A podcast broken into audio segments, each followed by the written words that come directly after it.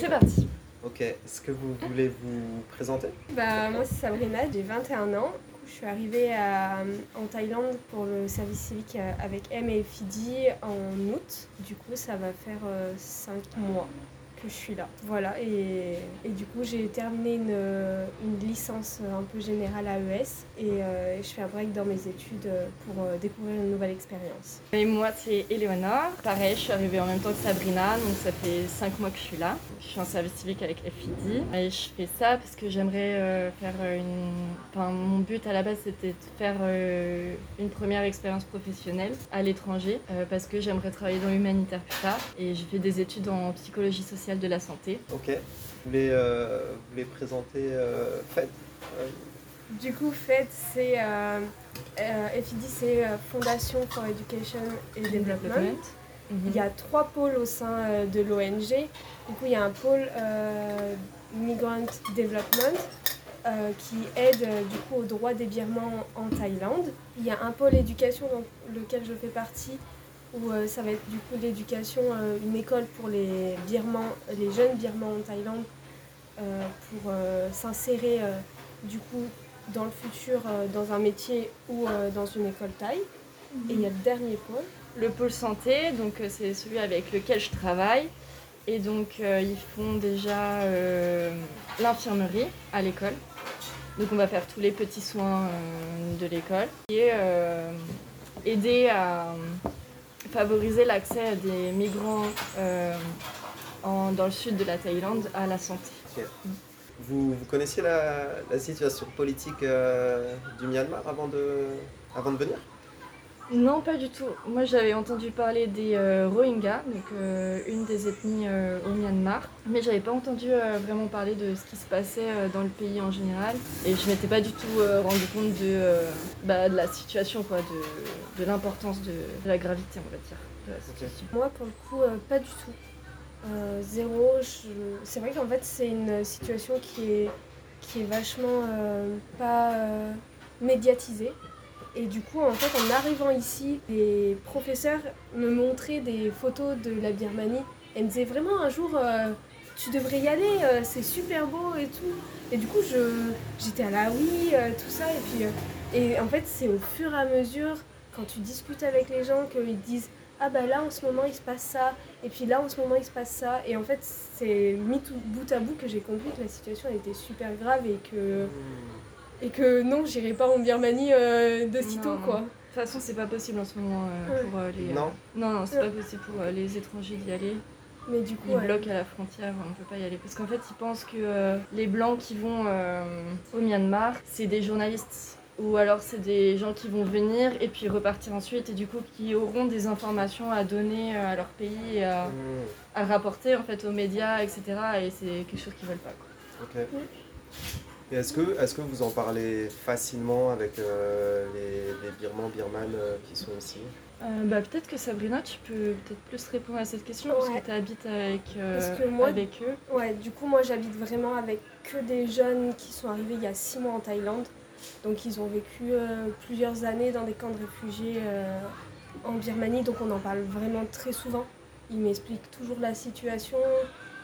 C'est un- une atmosphère un peu, euh, des fois un peu tendue, puisqu'en fait, euh, tout ce qui va se passer au Myanmar aura des répercussions sur euh, leurs sentiments et, euh, leurs émotions du moment. Du coup, c'est vrai qu'on en parle énormément et Moi, en général, je trouve qu'au quotidien, on... moi, j'ai pas trop. euh, J'en parle pas trop avec eux parce que je pose pas trop de questions et ils, ils iront pas forcément aborder le sujet d'eux-mêmes. ouais, les... J'en parle beaucoup au travail, forcément, Ouais. mais, euh, mais avec eux, euh, comme ça, dans les conversations, ça vient de temps en temps.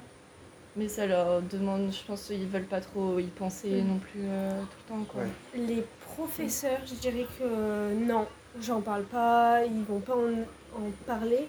Mais les jeunes qui sont là, c'est vraiment. euh, je pense qu'ils ont toute leur famille qui sont encore là-bas. Parce que en- les élèves, il y a une partie des élèves qui ont toujours vécu en Thaïlande, parce que c'est les parents très longtemps qui sont venus en Thaïlande.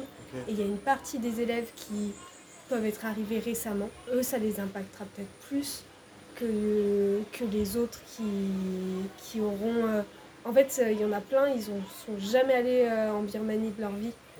Ils savent dans quel état de leurs parents viennent, mais ils y sont jamais allés que vraiment avec ceux avec qui j'habite, c'est leur, leur famille est encore là-bas. Quand ils vont avoir contact avec eux sur un moment, du coup, ils, vont m'en parler. Ils sont beaucoup euh, sur Facebook, enfin, sur toutes les informations, euh, les médias, tout ça. Euh, ouais, concernés par, par la situation. Ouais, ils sont très très donc vous n'avez pas, vous pas choisi cette mission par rapport à, cette, à cet enjeu? Moi je voulais travailler avec, enfin pour la cause des migrants, parce que j'ai déjà travaillé avec des migrants du Venezuela en Colombie. Et j'avais adoré et je trouve que c'est euh, enfin, c'est quelque chose qui m'avait beaucoup touché quoi. Et voilà, je trouve que c'est une injustice. Euh, l'injustice qui touche ces populations-là, elle, est, elle me bouleverse un peu et du coup j'ai envie de, de, de voilà, d'apporter ma petite, ma petite contribution à tout ça. Et, euh, mais non, le contexte de la Birmanie en lui-même, j'avais pas trop entendu parler de, de ça. Voilà. Je dirais pareil, j'ai choisi ce service civique parce qu'en effet c'était sur de la population euh, migrante. Du coup ça m'intéressait et c'était vraiment. Euh, je trouvais que ça apportait vraiment euh, quelque chose, une aide. J'avais l'impression que mon, que mon aide était encore plus concrète. Mais c'est vrai qu'en fait en arrivant ici, ça m'a fait un choc et, et je pense que on se rend plus compte de la situation parce que à l'inverse de toi, j'avais jamais travaillé avant sur euh, tout ce qui était sur la migration. Et du coup, euh, on comprend mieux euh, comment ça fonctionne, quel point ils sont touchés, qu'est-ce qui les impacte plus ou pas.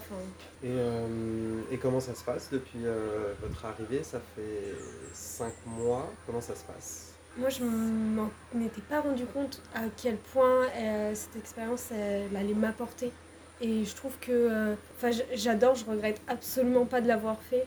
Et, et je trouve que ouais, ça comparé peut-être à voyager à, l'étranger ou parce que du coup j'avais déjà fait un, un, échange universitaire et en fait de faire un service civique tu es vraiment avec une population et tu découvres beaucoup plus de la culture, beaucoup plus du pays, mm.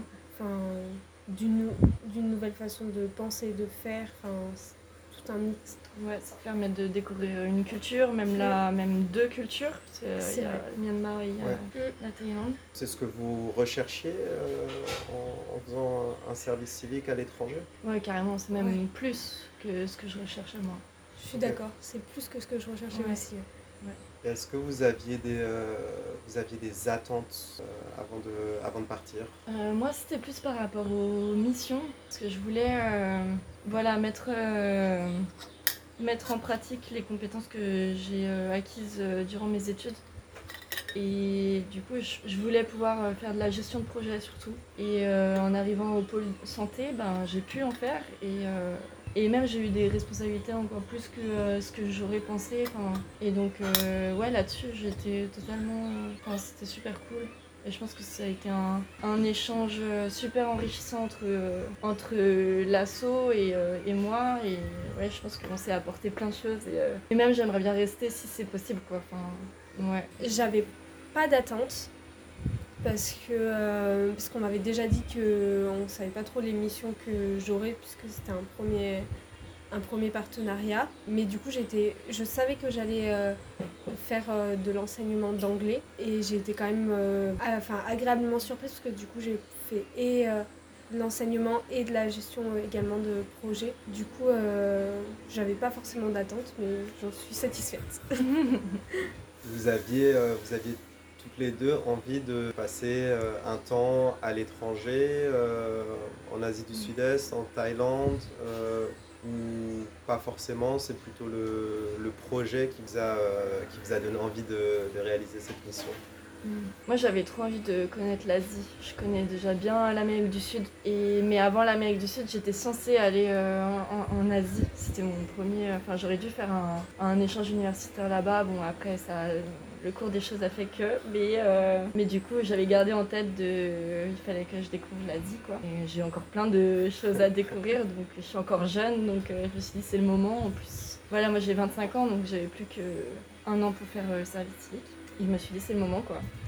Et let's go. Et puis j'ai trouvé ça. La Thaïlande, ça me disait bien, donc trop cool. Et moi, j'ai, je voulais absolument faire un, un break avant mon master. Je voulais pas du tout aller en master euh, tout de suite. Je voulais encore. euh, du coup, mon échange universitaire qui s'est fait dans ma L3, je l'ai vraiment adoré. Et j'ai dit, euh, je peux pas, peux pas aller en master, il faut vraiment que, je me fasse une autre expérience. Et voulant travailler dans l'humanitaire, je voulais avoir un- un- une expérience dans un pays en développement, dit en développement quoi. Mm. Et au départ, j'étais pas du tout partie sur l'Asie, j'étais partie sur euh, l'Afrique. Mais euh, je, voulais également, euh, je voulais également améliorer mon anglais. J'ai trouvé euh, du coup le service civique chez M et FID. Et la Thaïlande, ça me, c'était pas le pays que j'aurais. Mais le service civique me plaisait bien. Est-ce que, est que vous, arrivez à, vous arrivez à identifier euh, la, différence euh, entre euh, habiter ici en Thaïlande et habiter là où vous habitiez avant en France Qu'est-ce que, que ça change? Ouais.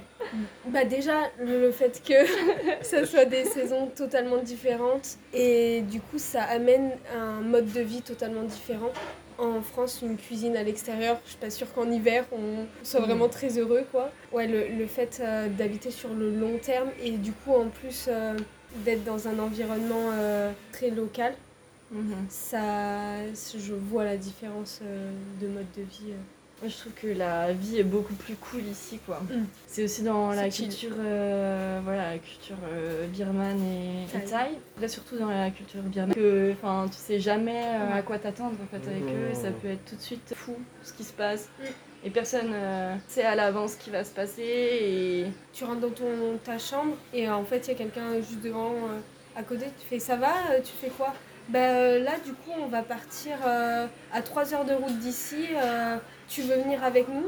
Bah écoutez pourquoi pas et Bah, puis pas. euh, du coup euh, Mm. t'avais intérêt d'avoir rien prévu de ta journée parce qu'en fait euh, tu pars euh, pour toute ta journée et tu sais pas quand tu reviens euh. Mm. Et ça, tu penses que c'est euh, c'est parce que t'es, euh, enfin parce que vous êtes en, en, en Thaïlande ou c'est aussi euh, le contexte de mission, de, de volontariat qui fait que euh, il y a beaucoup de découvertes, de nouveautés. euh? Je pense que non, je pense qu'en métropole, il se passe un truc euh, où on, on s'en rend pas tout suite compte, mais on tombe dans un mécanisme de routine et qui est assez stressant et encore plus dans les grosses villes, genre euh, Paris ou quoi. Et euh, ouais, où bah, au final on sort, on travaille énormément, et on vit un peu pour travailler quoi. Alors qu'ici c'est beaucoup plus. euh, Mais je sais que j'ai eu ça aussi en Amérique du Sud où les gens ici ils, ils prennent plus le temps de vivre quoi. Et moi, je dirais euh, du coup qu'il y a le fait qu'on soit en service civique aussi, le fait qu'on ait bah,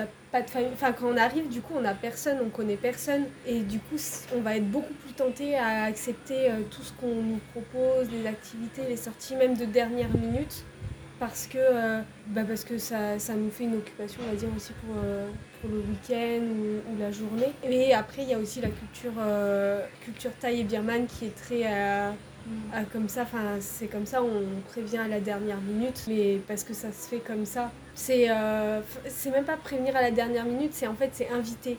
Ah bah tu es là, bah joins-toi à nous quoi.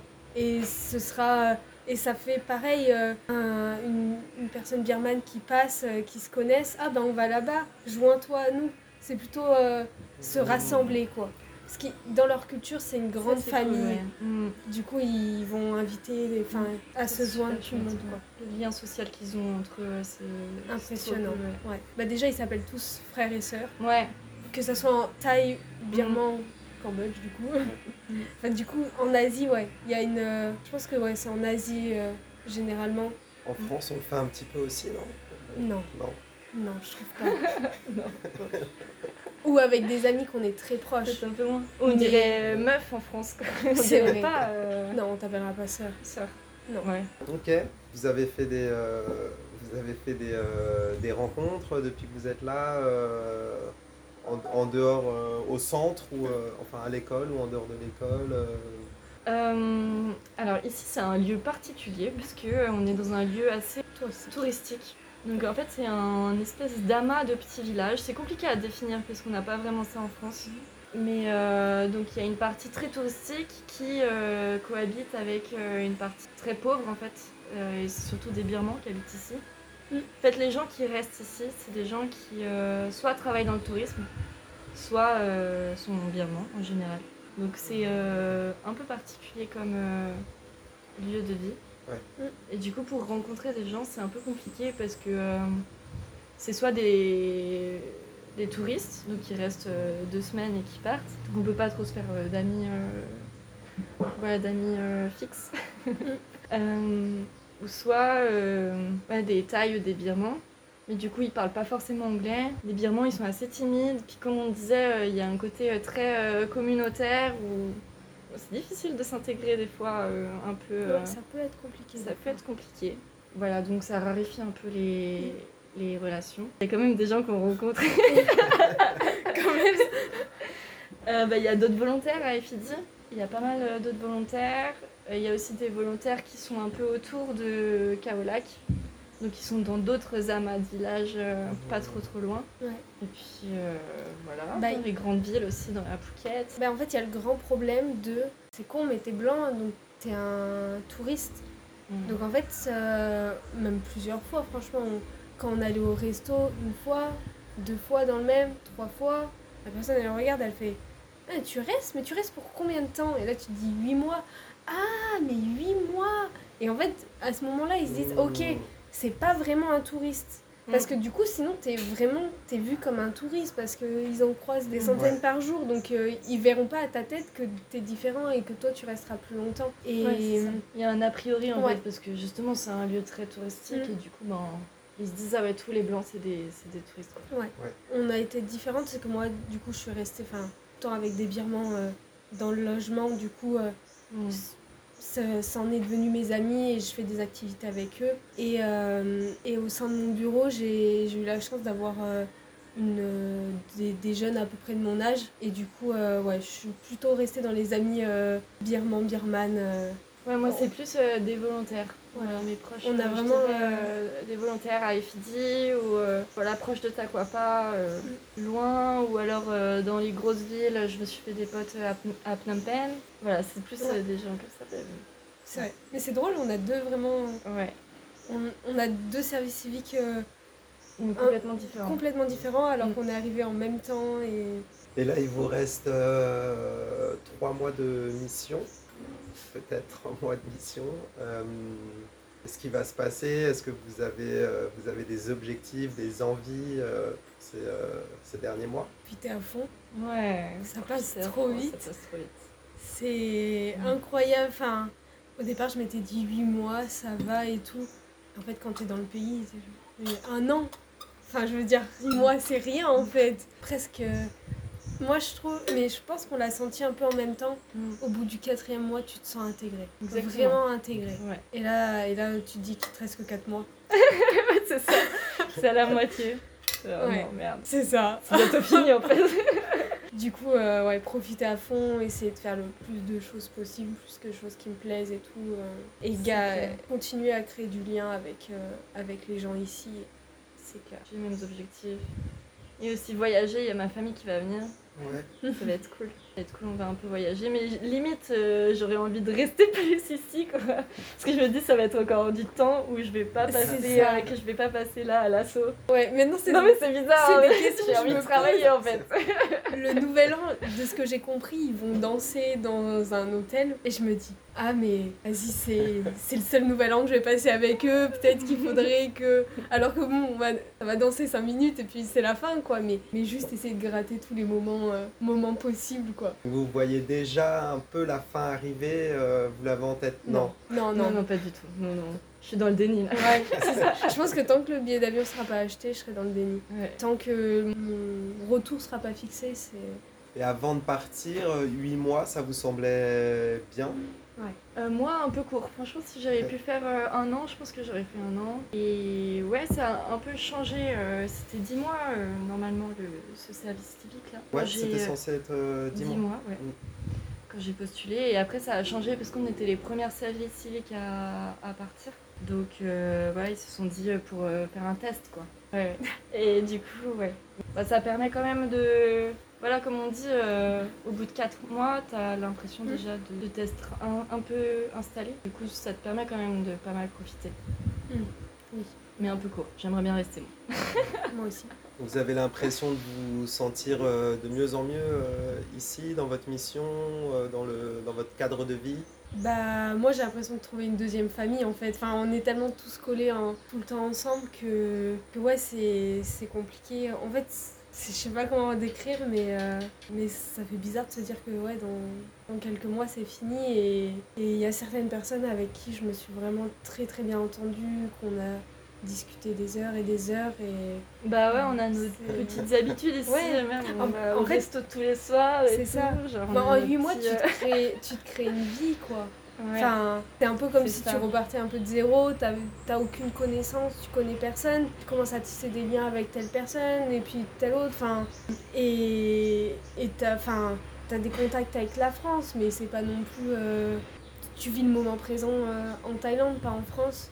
Du coup, tu, tu vis pleinement ta vie en Thaïlande, donc tu te crées une nouvelle vie, entre guillemets. Hmm. Et le fait de savoir que vous alliez repartir après huit mois, ça vous a pas empêché de vous investir, de créer des liens, euh, Non. peut-être pour vous protéger? Est-ce que vous avez été un peu sur la réserve en arrivant? Non, Absolument non. pas. Non. Non Et l'avantage, je dirais même, c'est que du coup, un peu la culture birmane, c'est que des fois, ils se rappellent pas tout de tout. Donc en fait, c'est que eux savaient pas non plus quand on partait. euh, ils, ils savent toujours pas d'ailleurs trop. Du coup, ils ont pas eu de réticence non plus en se disant euh, Ah oui, mais on, ils, vont partir, ils reviendront pas. Du coup, ils ont pas, ils ont pas mis de barrière également. Donc ce qui fait que on était tous ouverts à devenir amis. Ouais, moi je préfère vivre les choses euh, à fond Ouais. quoi. Mm. Et voir euh, ensuite plutôt que Bah, qu'avoir des regrets Oui. C'est débile. Enfin, Puis ouais, à quoi ça sert de partir si euh, t'y vas pas Ouais. Faut y aller à fond. Là, vous pensez pas trop à la suite pour le moment ou vous avez commencé à, à la préparer? Moi je commence, euh, enfin j'essaye, j'aimerais vraiment rester et du coup j'essaye de trouver des solutions pour rester. Pour l'instant j'ai toujours pas trouvé mais, euh, mais j'aimerais bien ouais. Euh, continuer à travailler ici avec euh, les Birmans. Ouais. Parce que tu as l'impression que c'est pas le moment de partir, tu as envie de continuer ce que tu as, ce que Non, t'as ouais. commencé. J'ai l'impression que ça fait, euh, ouais, ça fait à peine un mois que j'ai commencé à comprendre comment fonctionnait ce monde et que je commençais à pouvoir amener une petite contribution et là ça va bientôt se finir donc enfin ouais c'est frustrant quoi. Mhm. Donc j'ai envie de continuer et, et voilà et je me suis faite à cette vie en fait. et puis j'ai pas grand chose d'autre à faire donc bon. Ouais, moi du coup bah, j'ai le master, donc dans tous les cas j'ai une date limite euh, ici, mais, euh, mais euh, pareil, j'ai pas envie de partir. Après, je, moi je réfléchis à découvrir peut-être autre chose au sein des FIDI, mais peut-être découvrir un, un nouveau, une nouvelle facette, quoi, autre que l'éducation, que le pôle éducation. Mais en fait, ouais, on n'a pas envie de partir des FIDI, quoi. Non. On veut vraiment rester. On est accroché à eux. Trop bien, bah, ça veut dire que, euh, ouais, ça, veut dire que ça, vous, euh, ça vous plaît. Vous avez évoqué rapidement vos, vos missions au début. Euh, comment, euh, comment ça s'est passé pour vous, euh, l'intégration euh, au, au sein de, de FED et, euh, et la prise de, de mission? Alors, bah du coup on travaille pas du tout dans le même pôle donc euh, je vais déjà parler pour moi. Euh, du coup au pôle santé, au début c'est normal, on commence toujours par euh, des petites tâches un peu répétitives. mais c'est, enfin pour moi je savais que c'était le temps aussi de comprendre comment l'ONG ouais, fonctionne. Et après petit à petit j'ai commencé à comprendre qu'il n'y avait pas que l'école à Koukak, mais il y avait aussi euh, plusieurs communautés. Donc on en a à Ranong, on en a aussi à Kouraburi et d'autres, euh, il y en a à Phuket, etc. Donc on ne travaille pas que dans un lieu en particulier. Au pôle santé, on est souvent amené à faire des voyages. Et donc au fur et à mesure, euh, j'ai commencé à rencontrer les communautés, on a commencé à parler, à faire, on faisait des... Donc j'ai commencé aussi à découvrir les projets qu'on était en train de faire. Donc on a des projets euh, sur la nutrition par exemple, donc on est souvent amené à donner des cours de cuisine à euh, des femmes birmanes. On est souvent amené aussi à donner des... hum, On appelle ça smoking groups. Euh, c'est euh, des groupes euh, de soutien pour euh, aider les, euh, euh, hommes à arrêter de fumer. Les fishermen, les, hommes qui travaillent dans la pêche, parce qu'ils ont un, gros problème euh, d'addiction. Voilà, donc il y avait ces deux projets-là. On a aussi un projet euh, sur euh, le VIH, donc on a fait beaucoup d'ateliers de, sensibilisation au VIH, euh, on a fait des événements. Il y a plein de, de, sujets sur lesquels on travaille et beaucoup de projets en même temps qui sont en train, qui, qui, ouais, qui sont, qui sont train d'être faits et qui vont être faits. Et du coup, enfin, tout comprendre dès le début, c'est compliqué. Donc petit à petit, on commence à comprendre comment ça marche. Et voilà, et puis on fait aussi, euh, on répond à des euh, appels à projets. Donc euh, il y a des nouveaux projets à venir. Donc c'est super varié, et super enrichissant et ça change tout le temps et on fait jamais la même chose et on n'est jamais au même endroit et, et voilà. C'est super intéressant. Tu m'as dit plusieurs fois que tu étais, contente de, tes missions. Est-ce que tu as, l'impression d'apporter quelque chose euh, J'ai aidé à. J'ai donné des. Enfin, j'ai animé des sessions de sensibilisation sur euh, le VIH. En particulier les liens sociaux et le VIH. La question, ouais, la dimension sociale dans le VIH. Donc, euh, par exemple, les différences qu'il y a euh, dans le genre face au VIH. Je pense que c'est quelque chose, la dimension sociale, ici, elle passe souvent à côté, la dimension sociale des maladies. Ouais, le plus important pour eux, c'est de voir, voilà, une maladie, c'est euh, c'est biologique. C'est un virus ou c'est euh, voilà, c'est quelque chose qui t'affecte ton corps. Ils pensent pas forcément à, tout ce qui, enfin, tout ce que la maladie affecte dans leur vie sociale ou psychologique, etc. Et alors que c'est le cas, alors qu'ils vivent avec la maladie et ils sont affectés euh, par celle-là, et euh, mais ils mettent pas forcément des mots dessus. Et du coup, ouais, je pense que j'apporte quelque chose par rapport à ça, la revaloriser cette dimension euh, psychologique et sociale dans, la maladie et la santé. Et moi, mes missions, c'est encore un peu différent euh, euh, parce qu'en fait, euh, au sein de pôle éducation, il y a quand même, entre guillemets, deux pôles. Il y a le pôle prof. Du coup, je fais des cours à des enfants qui peuvent avoir de 10 ans jusqu'à 16 ans, qui ont des niveaux très variés, qui peuvent discuter avec moi ou ne pas savoir dire un seul mot. Et il y a mon deuxième pôle, entre guillemets, c'est euh, donc euh, euh, à l'éducation office. Et là, je vais essayer d'aider pour créer des projets, des événements.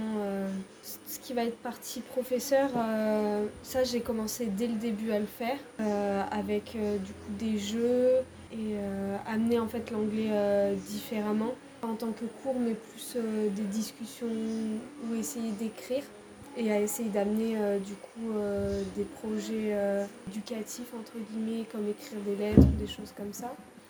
Du coup dans la création de projets je vais plus être dans proposer des idées de projets qui pourraient être mis en place puisque ça nécessite beaucoup de devoir euh, parler taille ou, ou birman. Sinon, je fais des petits projets euh, comme l'échange de vêtements. Et dans tout ça, il y a également, ils ont mis en place un projet sur euh, l'écologie. Donc pareil, je fais des réponses d'appel à projet euh, en faveur de l'écologie. Et en plus de tout ça, du coup, j'ai commencé à faire les réseaux sociaux de FIDI sur certains comme Instagram ou LinkedIn. C'est très varié. C'est en fait c'est un peu c'est ce qu'on ce qu'on a envie de faire, ce qu'on pense pouvoir aider. On, on peut le faire. euh. C'est un peu plus brouillon. J'ai moins d'explications claires, nettes, des, des choses moi non qu'il plus, y a en à vrai, hein. faire. Je pense qu'on s'adapte toutes les deux à- aux besoins de, Ouais, aux besoins de de- l'ONG. On fait les tâches dont, voilà, où on a besoin de nous. Quoi. C'est ça. Et je pense que ce qu'on apporte aussi, c'est un, un regard nouveau aussi. Je Ouais. pense que c'est Mmh. vachement important Mmh. aussi. Que, ouais, euh, je pense qu'il y a plusieurs fois où... euh, En- je pense qu'ils sont encore très sur euh, féminin d'un côté, masculin de l'autre. ouais, par exemple. Euh, par exemple, toutes les salles de classe, les filles sont d'un côté, les garçons sont de l'autre. Et pour arriver à les faire travailler ensemble, c'est une vraie galère. Peut-être pas quand ils sont plus grands, ça commence à ils commencent à plus s'entremêler, à discuter ensemble, jouer ensemble. Mais bon, même dans la cour de récréation, c'est pas mixte. Et, et je pense que du coup, même au niveau santé comme au niveau éducatif, euh, apporter euh, ces questions de, de genre et de mixité, je sais pas si ça se dit Mhm. mixité, Ouais. peut-être c'est un regard qu'on qu'on apporte euh, facilement. On a le nez un peu dans, dans nos activités, on se rend pas forcément compte euh, de ce qui se passe euh, autour et on n'a pas forcément des nouvelles idées. Et je pense qu'on peut, nous, Oui. en tant que nouvelle, euh, Oui, oui. nouvelle recrue, euh, avoir des nouvelles idées et, voir des choses qu'ils voient même plus. T'as tout On a dit On a tout dit. Que vous avez non, tout dit on, on pourrait parler. Enfin, je pense qu'on Ouais, pourrait a parler des heures. euh, Oui. Non, c'est super déjà là ce que vous avez partagé. Euh, on pourra éventuellement euh, un podcast en fin de mission. Euh, on verra. En vrai, j'ai trop aimé. Ouais, Moi, euh. Ouais. Si on se met toutes les deux face à face, on discute. On peut parler Tu pendant reviens en des taille. heures. Ouais.